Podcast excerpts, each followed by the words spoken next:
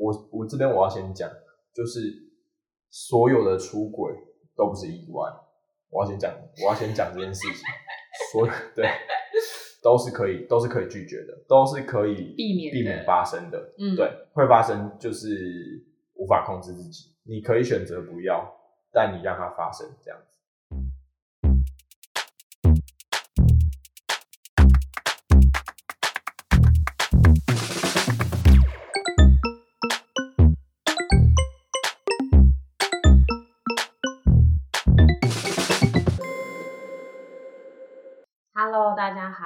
迎来到渣男设计学，我是白菜博士，很高兴又见面啦。这一次比较不一样，呃，最近遇到了一个男生跟我分享了渣男的心理，我觉得是一个很有趣的话题，于是请他来到我的节目里跟我聊天。好，大家好，我是甘蔗。好，甘蔗哥哥，嗯，我会觉得跟你的谈话很有趣，是因为你将渣男这件事情，就是形容的很有自己的一个独特的想法，然后我也觉得可以说服我，是觉得挺有趣的。加上之前你跟我聊的那些事情，我觉得真的是很难让你去定义这到底是不是渣男。所以想说，请他上节目。如果前面几集都有听过的观众朋友，听过那么多集，或许可以一起来探索大家对于渣男的定义是什么，这样子的人到底算不算渣男？我想要先让大家了解一下你对于感情的一些看法。你觉得你在感情中是怎么样的一个人，或是说你向往的感情模式是怎么样的一个方向？感情中的角色，我觉得我比较偏向是主导主导型的。说是主导，我不会定义为强势这样子。嗯，就是我觉得我是一个比较会提议的人，然后我会有我自己固定的生活模式。我讯息传比较少，比较喜欢讲电话。我会想要每天一起吃一餐这样子。那你比较适合近距离，你没有办法接受远距离恋爱那一种。我觉得你讲的蛮精准，我很难维持远距离，因为我觉得见面和实际的接触对我来说蛮重要的。哦，就是我想，我喜欢我喜欢感受到和对方的互动，然后我有时候觉得传讯息和聊天可能是没有很够对我来说。那你向往的感情模式呢？然后讲到向往的感情模式，我觉得蛮想要实践开放式关系的。这算是经历了很长一段历程才定好的目标，因为其实我一直在探索我自己想要的东西，在感情里面还有价值观上。我觉得这件事情蛮考验成熟度，所以我知道我自己现在还可能还不适合做开放式关系。如果提到我想要开放式关系，我觉得有两个重点。第一个重点是我要能接受对方跟其他人上床这件事情。对啊，当然我当我自己一定是可以的，一定可以接受我跟其他人上床。但但是你要能够同时接受你爱的人跟其他人也能发生关系这件事情，是蛮考验成熟度，就是完整度吧。就是你要有很高的自尊和对彼此的了解，才有办法经营这件事情。还有信任，蛮重要的。我我觉得开放式关系是不渣的。你觉得以我自己定义来说，好？我觉得如果我有两个原则，嗯想要分享一下。我觉得爱有两个原则，第一个是不影响对方做自己，第二个是我觉得不要因为爱去委屈自己，这样子我觉得蛮重要。那这这个原则就是可以套用在开放式关系和正常的关系。举例来说，嗯，我必须能够接受对方跟对方跟其他人上床，这是对方他他自己的样子，本身想要经营的样子。我自己如果我本身对这件事情很不舒服，但我因为我爱他，所以我接受他跟其他人上床，那这样子我是不是委屈了我自己？好，这个是开放式关系。嗯，但你可以回归到正常的，不能说正常，就是一般男女朋友的呃关系，regular 对，嗯一般的关系来说，你可能会遇到同居的问题，可能在一起之后，你可能会遇到那种对方他的生活习惯不是你很能接受的样子，那这时候你要请他改变，还是你想要勉强自己跟在在这样的环境下？我觉得是很多人会想要试图去改变对方，或者是或者是去屈就对方。以我自己对于向往的感情来说，我觉得如果这件事情终究无法改变，那就不要做这件事情。相爱容易相处难，但是很多时候也是磨合出来的。我觉得要，我觉得磨很重要，但有但有极限值，一定会有可以解决的事情，他们硬要去解决，会会等于是在强迫强迫自己或对方。嗯，我懂。我懂就比如说我们刚才讲的，好，开放式关系可能是一个，那是比较极端的案例。嗯比如说啊，OK，比如说对方对方家长他给你给你很多压力，那你不太喜欢对方家里的环境，或者是或者是你的朋友圈，他很难接受。啊，我觉得有些东西是不能强求的，因为你你总不你可以你可以改变你你的生活环境，你可以去整理整理起居，你可以改变你的态对对方的态度。可是他的朋友，你总不可能强迫他为了跟他为了为了跟你在一起，然后就不要跟他们好，你懂？那说说你的感情历程，就是你这一路走来是怎么样想要向开放式关系发展的？就是有一些什么样的故事，然后让你会有不一样的转变？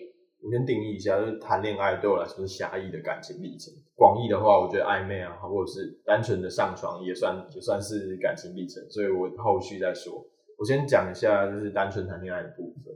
第一次第一任是那个大一大一的时候，然后当时才开学要半年左右，然后认识一个班上的女生。那时候她有点低潮，就是算是朋友吧。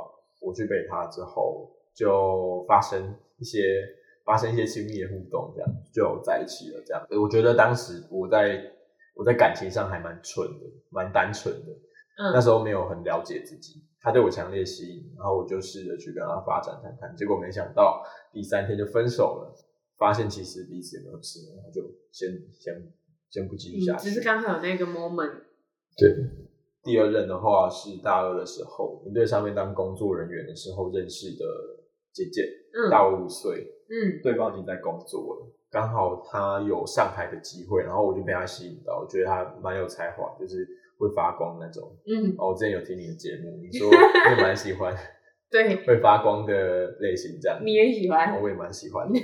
就过了营队之后，他就跟我继续有在聊天，过了差不多两三个月之后，我们就在一起了，大概一个半月左右就分了。他说他没有跟我讲忘不了之前喜欢的那个男生。好，最后一个就是最后一个就是大概大二下大三的时候，那时候认识了一个社团的学妹这样子，然后还会跟那时候当初是因为跟学妹去呃组团去比赛这样子，嗯然后去比赛，去比赛的情况下就是越来越熟，就一路走了两年半，走到前一两个月这样子。这一任期间就经历了我蛮人生的探索期，就是嗯，就是感这这叫渣男设计学，对不对？大概是渣的历程，从这边从这边开始开始开始扎根这样子。我们我大概现在就有教过这三人，我以前是很纯的，然后到后来有经历好几段蛮突破我三观的各种经验。那我就来聊一下，作为甘蔗呢，我我来讲一下，我来讲一下我怎么变渣的。OK，嗯，好，好，那我先讲一下，有两个事件，第一个事件叫学姐事件，第二个事件叫出轨事件。嗯。OK，好，学姐事件是这样，直属学姐聊一聊之后就约我去散步啊什么，然后会开视讯跟我讲一些蛮新三色嘛，对 的话题，嗯哼然后那时候就约我去呃科博馆的植物园走路，牵一牵手就在公园那边，呃，在公园那边就是算是把我初吻也夺走之类的。嗯，那在那边有把你的初夜也夺走？没有在那边没有发，还没有发生，我还不敢。OK，但是过了一个礼拜就发生了，嗯哼，然后有点像是被约掉的感觉。那你们没有说要在一起？没有，那时候我讲很有趣的，就是很有趣的，就是他他在试训的时候，我可以讲这个吗？啊，如果不行的话，你再帮我删掉。他，他会在试训的时候，然后会一直千方百计的诱惑我这样子，然后大概过一个礼拜我就受不了了，我跟他说我们去开房间好不好？嗯他说好，然后他就载我去，嗯。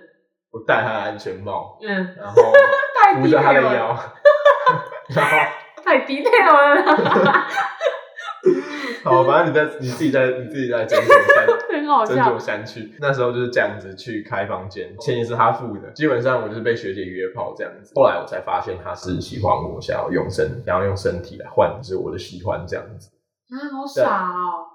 所以我最后就跟他就跟他淡渐行渐远这样子，嗯淡掉。嗯好，就是开启我的开启我的渣男之路这样子。我比较意外的是，在这之前，那些很纯的恋爱经验和这件事情的发生，就是蛮冲突的。这件事情让我发现我是一个性爱分离的人，让我自己本身蛮惊讶的这样子。再来是我比较长的是比较长时间的前任，嗯是蛮舒服的一段关系。我在跟他在一起的期间，我有两两次出轨经验。跟他刚刚开始在一起半年左右时间，我没有想过，因为跟他一开始的性没有很顺利，对我本身来说，性是蛮重要的一件事情。嗯然后我一开始会以为是性的问题。我我这边我要先讲，就是所有的出轨都不是意外。我要先讲，我要先讲这件事情，所有对都是可以，都是可以拒绝的，都是可以避免避免发生的。嗯，对，会发生就是无法控制自己，你可以选择不要，但你让它发生这样子。我也我也敢保证，我当时绝对不是意外，绝对有我本身的意志在里面。我自己应该也是可以拒绝，但是就有有有发生的机会，然后我没有拒绝掉，然后就让它发生这样子。所以这件事情让我严重怀疑我自己本身的三观。这样，在这之后，就是让我开始让我开始正视自己的价值观。这样，我觉得这件事情算是变渣里面真正的那个的导火线导火线嘛，或者是说一个起点这样子。嗯就嗯是刚刚我们说到，就是性爱分离这件事情，它是它是说明了我我对性上面的要求嗯是跟爱是独立分开的。嗯那后面这个是在讲的是我对于性性和爱的要求，已经不是分开的问题了，是我两个都想要得到，得到的方式不是来自同一个人。这样讲有点抽象，分享一下我跟前任这个在一起两年多的经验好了。因为我到后期，我跟我我跟我前任的的性已经是蛮合的，问题是出在我除了想跟现在这个发生以外，我也无法控制自己对于其他人会有想会有想要这样子。是因为寻求刺激感吗？打个比方好了，就是每天吃家常菜，但你偶尔还会是想吃麦当劳，就觉得 我不是讨厌现在这个，但是我会想要跟其他人发生。是没有心灵上，单纯肉体上。对对，单纯肉体上的，我觉得这个经验蛮痛苦的，因为我我是真的蛮蛮爱他的。我其实觉得这不是性的问题，这是爱的问题。我的爱的意思是价值观上，就是嗯我跟他的价值观不一样。我有我有在跟他在一起的期间去试探过，就是开放式关系，他他觉得怎么样？是他他无法接受这样子。再来是他对爱的想象是比较是比较有未来性的。可是对我来说，我觉得就是我现在跟你在一起，然后我很我很开心，对我来说就已经很足够了。我不会考虑到，就是我跟这个人，我我可能会结婚生子，或者是我会走一辈子这样子。我跟他在一起到后面，我就会觉得，就是我与其继续跟他这样在一起下去，然后之间的差异，我不想要再把他当成发泄的工具，因为嗯我很喜欢他，我就觉得是时候要分开这样子。这其实是我第一次主动分手的经验。了解。刚刚刚你讲的这些感情经历，就算是一个你探索自己的过程，对不对？也有听你说过，你对于这中间的过程中，你有开始去了解自己到底怎么样叫做渣男嘛？就是到底自己是不是符合这样子的标准？你要不要跟大家分享一下你的看法？我觉得渣男有三三个三大特征：嗯骗、贪心、没自觉。骗的话，基本上就是不诚实。那包含比如说骗炮，用身体骗感情啊，或者是在感情里面就是说谎这样子。第二个是贪心，跟现在这个，但是还是不满足，想要还想要跟其他人这样子。嗯然后第三个就是合理化自己的行为。我刚才讲过没自觉嘛，没自觉就是我我本身的行为很渣，嗯比如嗯说满足了前面的不诚实或贪心这样子，但是我自己不知道自己这样子有问题，或者是曾经知道有问题，但是他自我说服这样没问题，嗯这个是算渣男的首恶，因为这样子会在不知不觉中伤了很多很多人这样子。我要讲几个案例，第一个案例是贪心男嗯，OK，那这个贪心男是我的学弟。那他、他有女友，还到处约炮，但他曾经在约的时候，就是被炮友晕船。聚餐的时候还问大家，就是怎样才可以偷吃又不用负责任，然后可以让他纯粹发泄欲望这样子。嗯当时我就觉得很扯，就是贪心啊，他还想要，而且还还不想负责。那第二个是自恋男，不是这么纯粹的讲实讲自恋了。OK，据他所说，他女友很有钱，然后但是他到处约炮，还是不想坦诚。然后重点是他在女友心中是一个很单纯的人。哇，这高手哎！我有一天就问他说，被发现的话怎么办？他就回答说，可能就分手吧，反正我就是这么大辣辣。然后我听到，我就我就黑人问号，我想说，我想说，问题才不是大辣辣吧？问题不是吧？问题是问题是你不诚实又贪心吧？但他提他说自己是大辣辣，说的时候说的非常肯定，他合理化自己想要做这件事情，是因为他的个性大辣辣，不是这样子。那最后提到的最后提到的第第三个夸张案例，就是我本身的心态。嗯，我当时听到这两个案例的时候。我其实我不会觉得很批判他们，或很或觉得他们这样很很烂什么的。我反而是觉得很诧异，反而觉得 why，就是为什么你们可以这么坦诚的对大家说这些事情？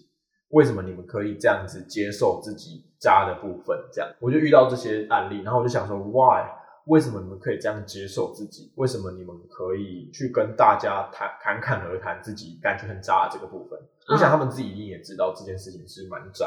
但是他们本身是可以接受，甚至跟大家茶余饭后。我再拉回来到我身上的话，我会想到我以前在大学时期，就是我会跟我朋友们聊天，每次聊到这种话题的时候，我都会很退缩，我会隐藏住记忆这一点，因为我自己在在大家的面前是算是一个模范生宝宝这样。我以前把它视为黑历史，但我遇到这两个这两个案例。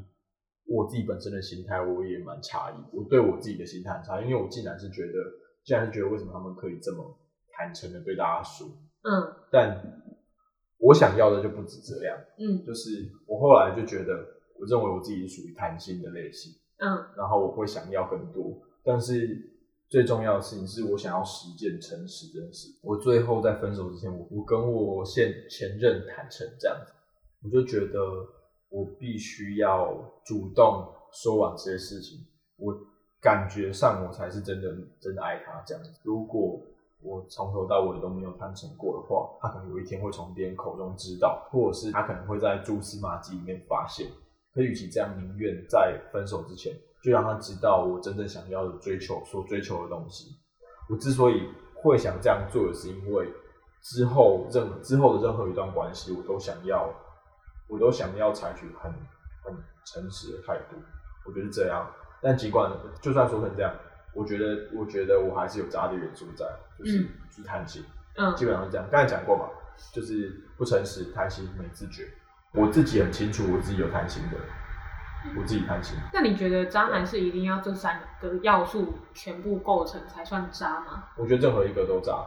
就是只要有符合任何一个，就是。我觉得符合任何一个就是。但我觉得虽然说渣，但是我会觉得你蛮另类，是因为真的要诚实面对自己这一部分，还有就是有自觉的探索自己这一段自己的心路历程。我是觉得真的是比较特殊，因为不是大家都做得来。像我之前有访问过第二集的啊。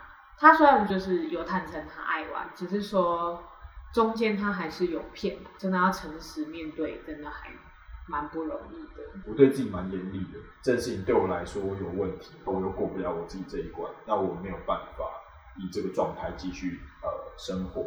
其实不是所有人都需要，像我现在的职业是创作者，如果我连我自己都无法面对的话。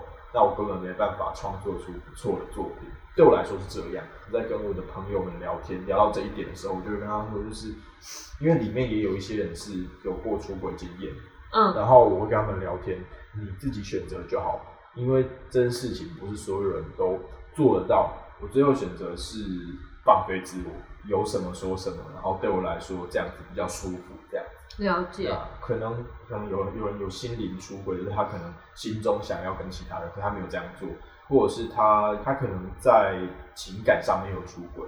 说的现实一点，每个人人人性是贪心的，嗯，人是会想要比自己现有的东西更多的东西，嗯。那我觉得不会批判这一点，是因为每个人都有这样的特质。对你来讲，你想要采取怎样的方式，那你只要有办法用这个方式很舒服的和这个状态共处就好了。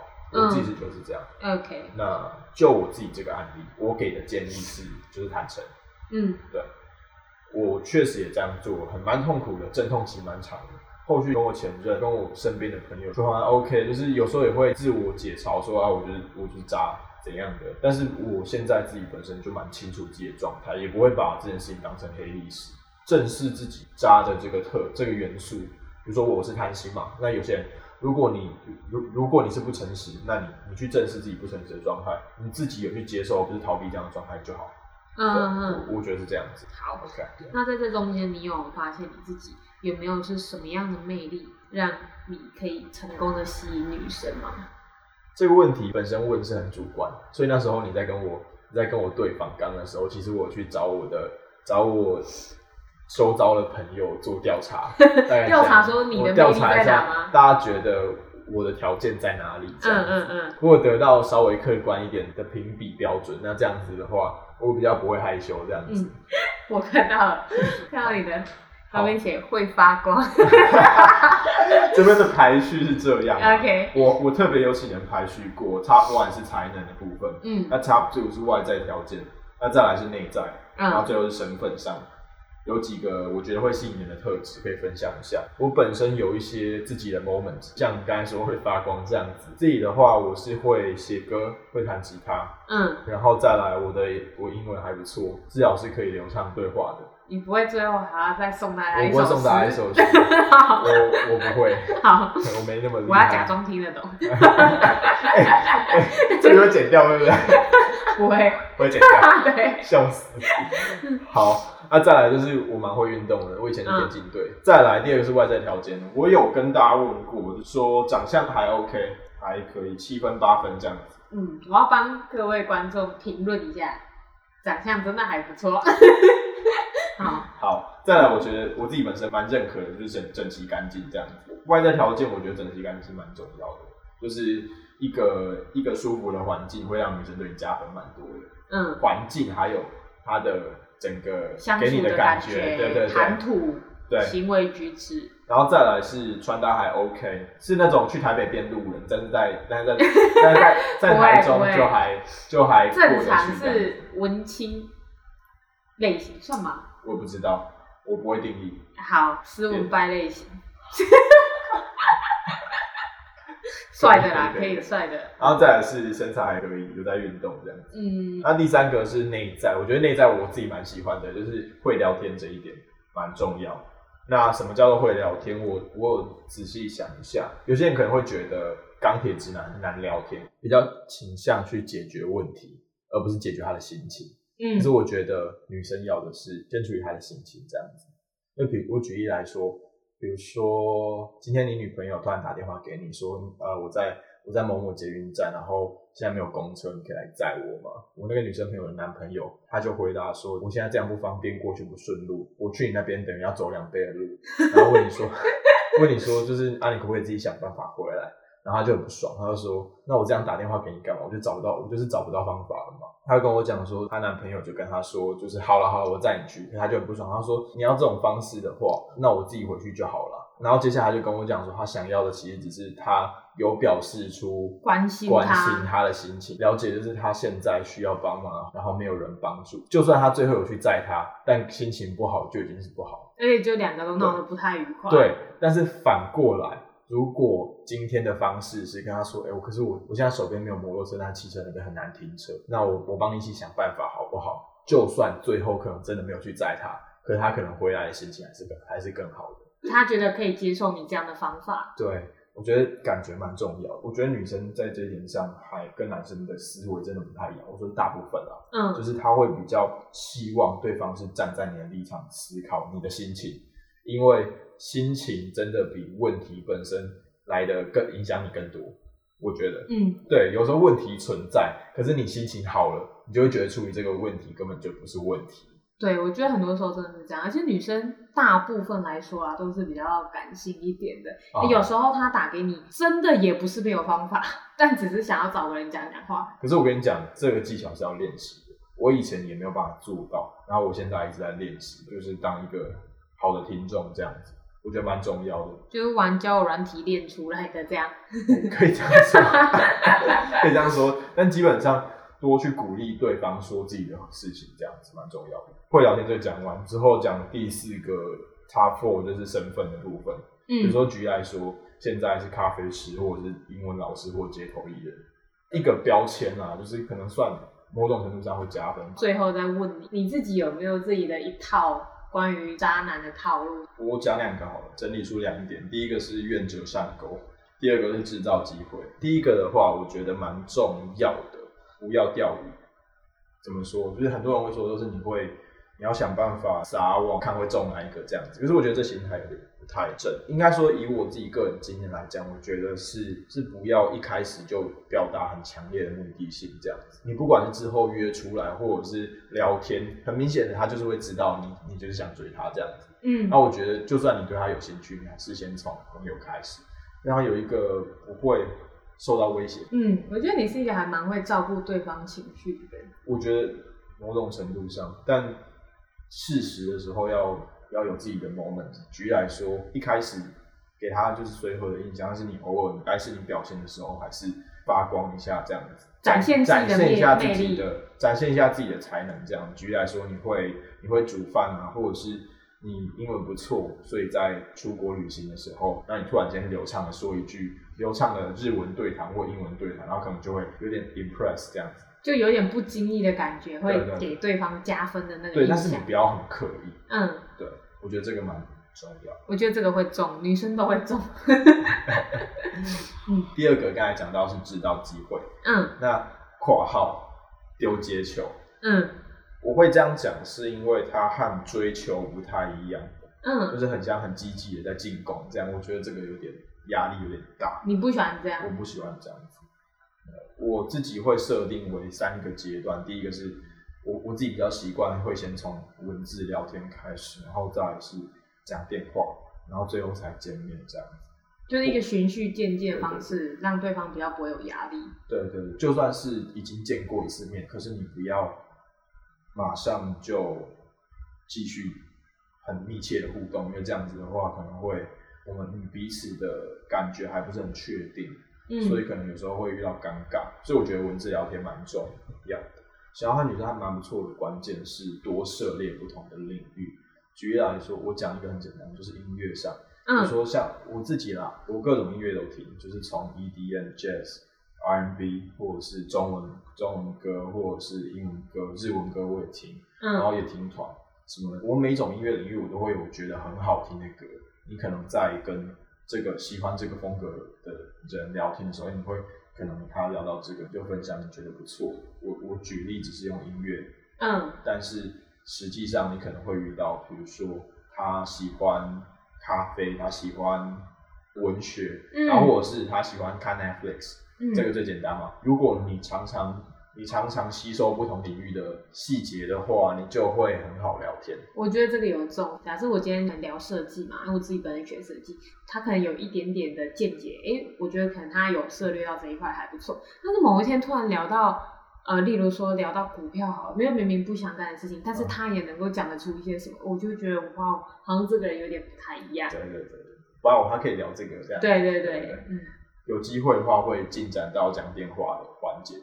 嗯在讲电话这个环节里面，我觉得制造讨论的机会很重要，就不要讲很多废话。我的意思是互相提供资讯。举例来说，就是我今天我有事请他帮忙，我想要请你给我建议。嗯那我给你建议的同时，会给你一种你很有用，我所以我才要找你的心情。对方会觉得就是哎，找我给你这个建议，代表你 respect 我。大多数情况对我来说是这样，就是我希望能够制造出讨论的机会，会让对方觉得你在跟他讨论事情的时候蛮有贡献的。同时在这之后有事情请我帮忙，或者是他有低潮的时候需要聊天倾听什么，这其实也是也是一种讨论。讲到这个，就要提到一个心理学的效应，就是富兰克林效应。去邀请别人帮助你，你会让协助者对你产生好感。那些曾经帮助过你一次的人，要比那些得到过你帮助人更喜欢，也更愿意帮助你。嗯去请求别人的帮助，反而比起你去帮助他，更能让他喜欢你。